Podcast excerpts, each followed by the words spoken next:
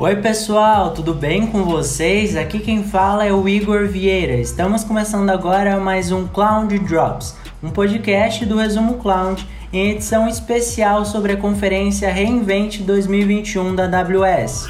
A gigante da tecnologia anunciou o AWS Cloud One, um serviço que oferece a capacidade de criar, gerenciar e monitorar o tráfego global em uma rede de longa distância isso porque, ao migrar para a nuvem, um dos maiores desafios de uma empresa é o gerenciamento de rede de acordo com a complexidade geográfica.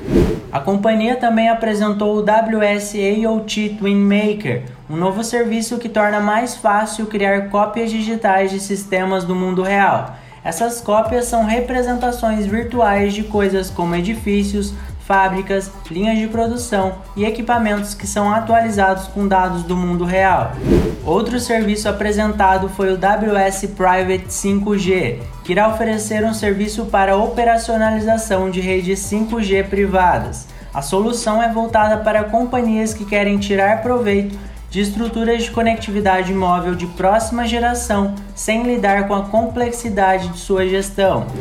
O evento também foi palco para o lançamento do WS Robo Runner, um novo serviço de robótica projetado para tornar mais fácil para as empresas construírem e implantarem aplicativos que permitam que frotas de robôs trabalhem juntas. Também foi anunciado um programa de incubadora para enfrentar os desafios das tecnologias de automação, robótica e internet das coisas.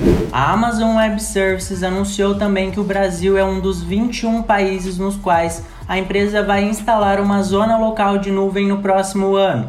Ao todo, serão 30 zonas locais em cidades de todo o mundo o que marca o investimento do grupo na ampliação do processo de internacionalização. Bom, terminamos por aqui. Essas foram as principais novidades da conferência. Tenha uma ótima semana e até o próximo.